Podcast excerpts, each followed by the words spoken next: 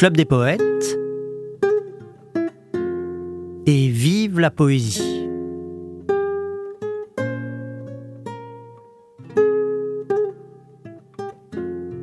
Je suis en compagnie aujourd'hui d'une amie qui est une jeune poétesse qui s'appelle Juliette Sokolov. Et parce que je souhaite dans cette émission où on vous fait souvent entendre les grandes voix de la poésie euh, traditionnelle, de la poésie classique en quelque sorte, ou de la, ou de la grande poésie euh, du XXe siècle, je voudrais aussi avoir l'occasion de vous faire découvrir des jeunes voix qui sont parfois des poètes qui ne sont pas encore publiés, mais dont j'ai pu remarquer en les écoutant au Club des Poètes qu'ils avaient beaucoup de talent. Alors, euh, on va commencer par échanger quelques mots avec Juliette. Je voudrais que tu nous racontes un peu comment tu as été touchée par la poésie pour la première fois. Alors, j'ai beaucoup découvert la poésie à la fois grâce à la poésie euh, qu'on apprenait à l'école, tout simplement, plutôt pour la poésie française. Et, euh, et j'ai la chance d'avoir un père qui aime beaucoup la poésie, qui connaît la moitié de la poésie russe par cœur et qui nous en disait très souvent, très régulièrement, quand l'occasion s'y prêtait. Oui, parce que tu es franco-russe, tu as vécu euh, jusqu'à l'âge de 18 ans en Russie et euh, tu as fait tes études par contre dans, un, dans une école française. Oui, exactement. Et donc tu as découvert euh, des poètes comme, tu me disais Maurice Carême. Alors Maurice Carême, c'est le premier poème que j'ai appris quand je devais avoir 4-5 ans. voilà, qui, est un, poète à qui on considère en général qu'il est dédié aux enfants et que moi j'ai eu l'occasion de rencontrer quand j'étais tout petit, puisqu'il euh, venait souvent au Club des Poètes. Puis aussi tu m'as parlé de Pierre de Ronsard. Ronsard, oui, c'est un des auteurs que j'ai appris dans mon manuel parce que je m'ennuyais, j'ai feuilleté, j'ai appris euh, des poèmes à lui de cette manière. Voilà, tu m'as dit aussi que tu avais été très touché par euh, la poésie de Blaise Sandrard et Apollinaire. Oui, oui, et euh, surtout de Victor Hugo quand j'étais euh, ah dans ma période adolescente en fait. donc une poésie en quelque sorte euh, humaniste et engagée, on peut dire. Oui, et très épique aussi. Il y a une sorte de quelque chose de très épique en fait. Voilà, oui, il décrit des, événements historiques aussi et, et aussi des, des faits politiques dans lesquels il a été lui-même plongé. Victor Hugo, c'est un poète qui a inspiré beaucoup de, grands poètes. Mon père aimait beaucoup Victor Hugo justement à cause de cet aspect euh, du poète qui sort de, sa tour d'ivoire pour aller à la rencontre euh, des gens et de la société, pour essayer d'apporter euh, sa pierre à la construction d'une meilleure société. Et puis aussi, Robert Desnos aimait beaucoup, beaucoup Victor Hugo et il raconte même dans un petit texte où il décrit ses premiers pas en poésie que c'est en lisant Les Misérables de Victor Hugo qu'il a été complètement bouleversé. Alors, puis tu m'as dit aussi donc Apollinaire et Sandrard. Euh, oui, beaucoup. Et euh, notamment leurs poèmes en vers libre, en fait. J'ai vraiment découvert le vers libre à travers eux. D'accord. C'était en quelque sorte euh, une, une nouvelle liberté qui s'ouvrait à toi pour écrire de manière différente. En quelque... Oui, en fait, j'ai vraiment l'impression d'avoir suivi dans mon enfance et mon adolescence le schéma chronologique d'appréciation de la poésie. C'est-à-dire que j'ai commencé avec la poésie plus classique et après j'ai découvert le vers libre. En, fait, en grandissant, comme si ça reproduisait un peu le, la chronologie de la poésie française. Alors peut-être on pourrait rentrer dans le vif du sujet et tu pourrais commencer à nous dire quelques-uns de tes poèmes. J'ai euh, remarqué une chose, c'est que donc euh, beaucoup de tes poèmes sont liés au regard que tu poses sur euh, tes proches, sur ta famille en particulier. Le premier poème que tu as dit au Club des Poètes est un poème qui mêle à la fois sorte de grands échos historiques et puis et puis aussi donc la, la, présence de ton père, puisque tu m'as dit que c'était euh, pour ton père que ce poème avait été écrit, en tout cas que c'était lui qui l'avait inspiré. Alors, est-ce que tu veux bien nous dire ce poème-là? Oui, et j'ajouterais même, en fait, au-delà de mon père, c'est vrai que c'est un des poèmes les plus représentatifs parce que ça raconte un peu l'histoire de ma famille russe. Euh, depuis euh, la révolution d'octobre, en passant par le blocus de Leningrad pendant la Seconde Guerre mondiale, et jusqu'à l'effondrement de l'URSS. En fait. D'accord, parce que c'était donc une famille qui était depuis très longtemps en Russie? Oui, bah, du côté russe, oui, on, a, enfin, on est russe. Et on est de Saint-Pétersbourg plus exactement, donc on y a toujours vécu euh, jusqu'à ce que mon père déménage à Moscou à notre naissance. D'accord, et c'était euh, pendant les, épisodes révolutionnaires, c'était... Euh, le plus drôle pendant les... Et c'est ce que je décris un peu dans le poème, c'est que hum, ma famille... On avait un mariage dans ma famille le jour de la révolution d'octobre. Donc en fait, tout le monde était complètement ivre et s'est réveillé le lendemain matin avec une gueule de bois et la révolution qui était passée par là. D'accord, vas-y, raconte-nous ça. Un soir, mon père me demande Pourquoi es-tu triste? Et pourquoi toujours cette question au rendez-vous des retrouvailles? Pourquoi de mois en mois, de semaine en semaine, cette interrogation aussi familière qu'une étreinte? N'était-ce pas aux parents de faire des enfants heureux? Mais mon père me rappelle, tu sais, je n'ai que deux questions. Pourquoi es-tu triste et Est-ce que tu as peur? C'était donc ça la peur qui animait la main qui saisissait la mienne et les longues foulées? C'était donc ça l'effroi qui givrait les paroles, qui explique les mots? Nous avons traversé le siècle à moustache grâce à quelques flacons. Les bolcheviks tiraient sur le palais d'hiver. La foule ouvrait les caves et vidait les bouteilles, les corps alcoolisés flottaient sur la Neva, et le sang de mon sang buvait, fêtait, dansait, aux dernières noces d'empire. Peu conscient du coup de pédale que mettait là le siècle, peu conscient de ce monde qui chutait, on aimait, nous aussi, les cataclysmes en route. Les purges et puis la guerre, la faim et puis la mort. Choisis. Choisis maintenant ton frère ou bien ta sœur, ton chien ou ton enfant. Mais nous, on buvait tant que loin, c'est parfois loin, deux rues, si loin de là. On tira sur les gardes et la terre en trembla. Au retour, les idées statuaires ornent les ruines du silence et l'avenir ricane. Les moustaches pendent au siècle, le bronze lui à l'index des statues. Si je pouvais saisir chaque herbe du paysage, chaque icône pendue autour des coups, chaque odeur de voyage, peut-être alors la perte radirait au-dessus de la présence, peut-être saurions-nous voir ce qui fut retiré. Tout était pour toujours. Les trains roulaient vers le vif, les lampes s'allumaient au défilé de mai. Tout était pour toujours, les rails avalaient les espaces, on montait tout là-haut toucher les galaxies et les fiers alpinistes défiaient la montagne, tout était pour toujours. Sous les pommiers en fleurs, tu saisissais ma main, et nous chantions l'armée. Le long des peupliers, la musique nous portait. Tout était pour toujours, avant que toujours ne soit plus.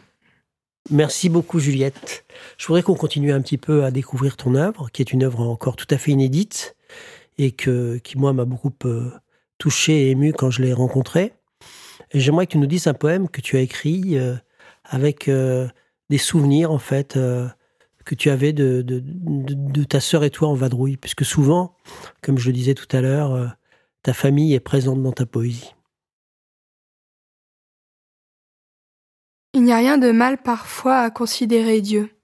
Juste ma sœur et moi comptant quelques offenses, nageant près des rochers, sous les sièges d'avions au-dessus du pays. Je lui fais un café et nous parlons un peu, assises dans le jardin là où la lumière pleut. La campagne a gardé une aura déroutante. Les hortensias fleurissent, le vent agite les tentes, et nous rêvons encore, sous les sillages d'avions au-dessus du pays. Il y a peu à dire. Les limonades glacées se mélangent au rosé, nous allons au marché pour chercher des endives et des moules qu'on cuisine dans des vieux plats d'antan. Il n'y a rien à faire. Ouvrir un autre livre, considérer Dieu, griller une cigarette et apprendre une chanson dans une langue étrangère, j'ai mis ma robe verte, la fenêtre s'est ouverte sous l'effet d'un grand vent qui revient d'outre-mer. Les icônes nous sourient dans les miroirs ternis pendus sur les vieux murs. Les ans passent sur l'endroit, les murs ne faiblissent pas. Ils deviennent chaque instant une parenthèse plus forte, une bévue, plus étrange sous les sillages du ciel. Derrière deux chemins esquive la fumée, pour toi j'ai retrouvé mon plus beau collier. Nous irons nous asseoir ensemble à la buvette à l'intérieur des terres, assis, juste cette peur d'appartenir au monde, donc plus à toi vraiment. Et qu'est-ce donc qu'être à tous, donc à personne au fond? Qu'est-ce donc qu'être une femme qui fonde son foyer à chaque endroit possible où elle pose la tête? Comme enfant, nous vivions à cloche-pied au-dessus des frontières, perchés dans les sillages qui embrasent la terre. Ma sœur et puis moi-même nous retournons à l'eau, plus tard pour quelques brasses, sous les sillages d'avions au fond du ciel de nuit. Nous sommes dans les vagues comme le sein maternel. Ce même ventre qui nous a nourris, ces mêmes bras qui nous ont soutenus, la main dessus la nuque pour ne pas nous casser. Et l'été se réchauffe, le cycle des saisons hésite et se raidit. La perte s'est mise partout, le changement constant. Et je ne suis pas sûre d'être bien adaptée à ces roues d'événements. Mais ici, avec toi, c'est drôlement bien des fois. Juste ma sœur et moi, pieds nus à travers bois. Le soleil nous va bien. La forêt brûle autour, les gens quittent leur maison. C'est un été de chien qui sévit sur les routes. Et nous en avons assez de voir les choses telles qu'elles furent autant que telles qu'elles sont.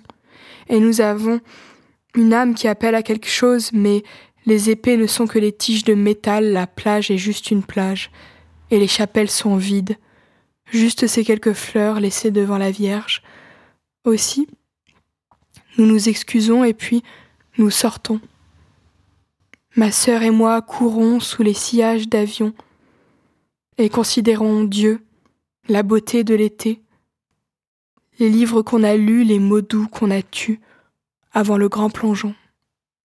Merci beaucoup Juliette. Je voudrais maintenant que tu nous dises un autre poème qui, euh, de la même manière, est en quelque sorte euh, imprégné de souvenirs euh, d'enfance peut-être que tu, que tu as avec ta famille, puis qui mêle à ces souvenirs d'enfance tout un, tout un environnement de sensations, de parfums, de sentiments, comme on trouve toujours dans ta poésie. Oui, c'est un poème qui est intitulé Antibes, parce que c'est l'endroit où vivaient mes grands-parents en France, où on allait régulièrement les voir quand ils étaient encore en vie. Et, euh, donc Antibes. C'était une drôle de ville. Les routes se tordaient, les villas se heurtaient, les remparts s'élevaient. C'était une citadelle jetée à travers ciel. Vous habitiez en haut de la colline. Il y avait des palmes et combien d'oliviers? Je ne sais plus vraiment. Les murs tendus de verre soutenaient des poulies, le sol de marbre blanc était une nuit d'été, rafraîchissante et douce, comme un jus de raisin dans une petite brique. Les rideaux ondulaient devant l'oranger et la crèche. Tu sentais bon? Tes bracelets teintés, clac clac. Je te les ai repris, désormais tous les claques chantent dans ton langage. Tes paroles de Provence, ton pays, bleu profond. Ces pistes d'atterrissage aux normes antisismiques. Sur le coquelicot épanoui de la mer, le soleil s'y rue et piaffe à allure mesurée. Le rythme du clapot surprend, pas de marée. Est-ce bien là une mer, je n'ose demander. Et quelle est cette odeur qui repose sur la ville? Je croque une chouquette. Le temps n'a rien à dire. Le soleil meurt un peu, la brise est éternelle. Nous marchons, nous cherchons des pots de tapenade et des livres en français, denrées rares qu'on dévore tout pareillement. Dis-moi, qu'as-tu pensé avant le grand voyage? Il peignait ses maquettes, tu lui cousais des voiles. Décidément, le temps n'est qu'un collier cassé dont les perles ne s'arrêtent de rouler en toutes directions. Qu'avez-vous donc à dire, morceau de temps perdu? Rien n'est mort, tout est là. Le toc-toc de l'horloge massive du salon, la moquette dans les chambres, le taboulé servi à table tous les midis, les boules de verre colorées et les canards qu'on laisse fondre au fond des tasses de café. Il fait chaud.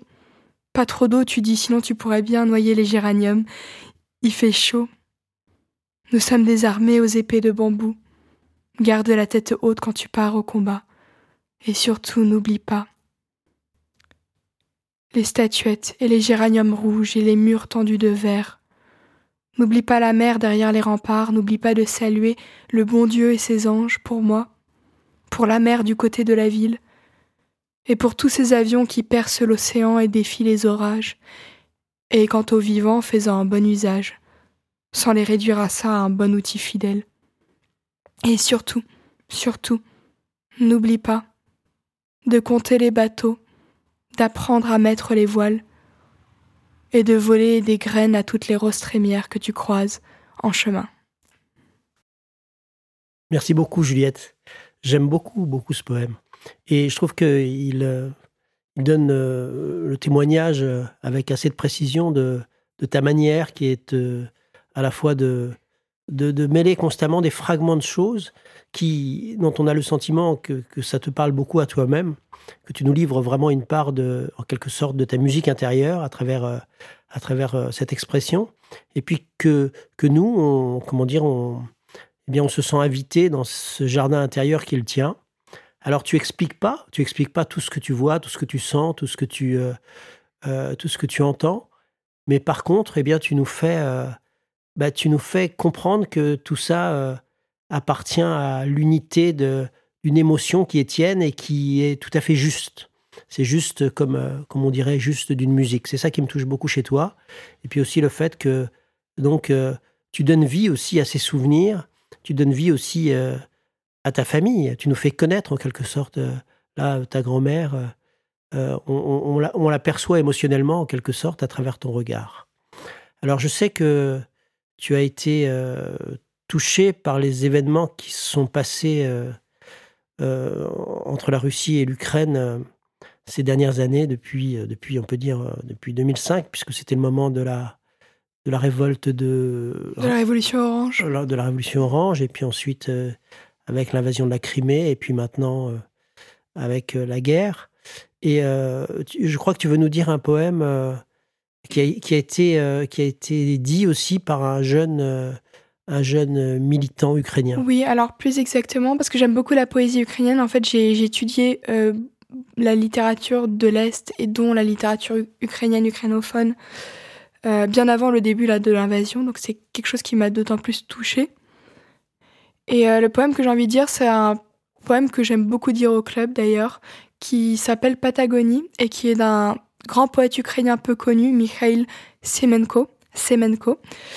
Et euh, qui est un poème qui a une très belle histoire parce que Mikhail Semenko est, euh, fait partie de ce qu'on appelle la Renaissance fusillée, les poètes ukrainiens des années 20 qui ont péri pour la grande majorité d'entre eux au goulag.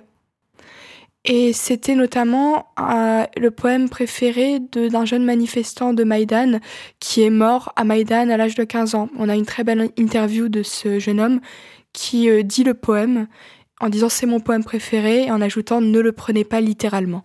Et donc, il avait, il avait ce jeune homme, il avait 15 ans, c'est ça? Oui, exactement, c'est d'autant plus touchant. Et, c'était euh, en 2005, c'est ça? Donc, Non, euh, c'était en 2014 parce que c'était à Maïdan. Ah, c'était pas pendant la Révolution Orange. Et donc, le poème s'intitule Patagonie. Je ne mourrai pas de mort, mais de vie. Quand je serai trépassé, la vie sera tout à fait finie. Et le drapeau baissé. Je mourrai en ma prime jeunesse car serais-je jamais vieux, je ne veux aucun chant de messe, du deuil oublie, oublie le jeu. Je mourrai, mourrai en Patagonie, car j'appartiens au feu et à la terre. Amis, je n'entendrai pas vos cris, je ne suis à personne, poète planétaire. Je mourrai quand la nature se taira en attendant la dernière nuit d'orage, je mourrai dans une trêve, alors que mon, cœur bat de vie de lutte et de mon très jeune âge. Merci beaucoup. Il y a quelque chose qui m'a aussi toujours frappé dans ta poésie et ta personnalité, Juliette, c'est ce sentiment d'une, d'une certaine gravité, en quelque sorte, d'une certaine. Euh, euh, que, tu, que, tu, que tu portes, en quelque sorte, d'une certaine manière, euh, sur tes épaules, si on peut dire, le poids des, des grands conflits du monde, de toute cette histoire tumultueuse de l'humanité. C'est quelque chose qui, je me souviens d'ailleurs qu'on avait parlé à un moment donné d'organiser ensemble une soirée sur la poésie de la résistance et de la déportation. Bien sûr, ce sont des thèmes du fait que mon père était dans les maquis qui nous sont très sensibles et chers ici. Mais je suis très surpris par le fait que toi aussi, tu, as une sorte de, comment dirais-je, d'intérêt prégnant pour, cette, gravité de l'histoire du monde. Oui, c'est vrai que ça m'a. Je pense qu'il y a beaucoup de poids de l'histoire familiale parce que mes deux grands-parents russes sont des survivants du blocus de Leningrad, qu'ils ont, survécu pendant quatre ans dans des conditions euh, abominables, ils ont survécu à la faim, au bombardement.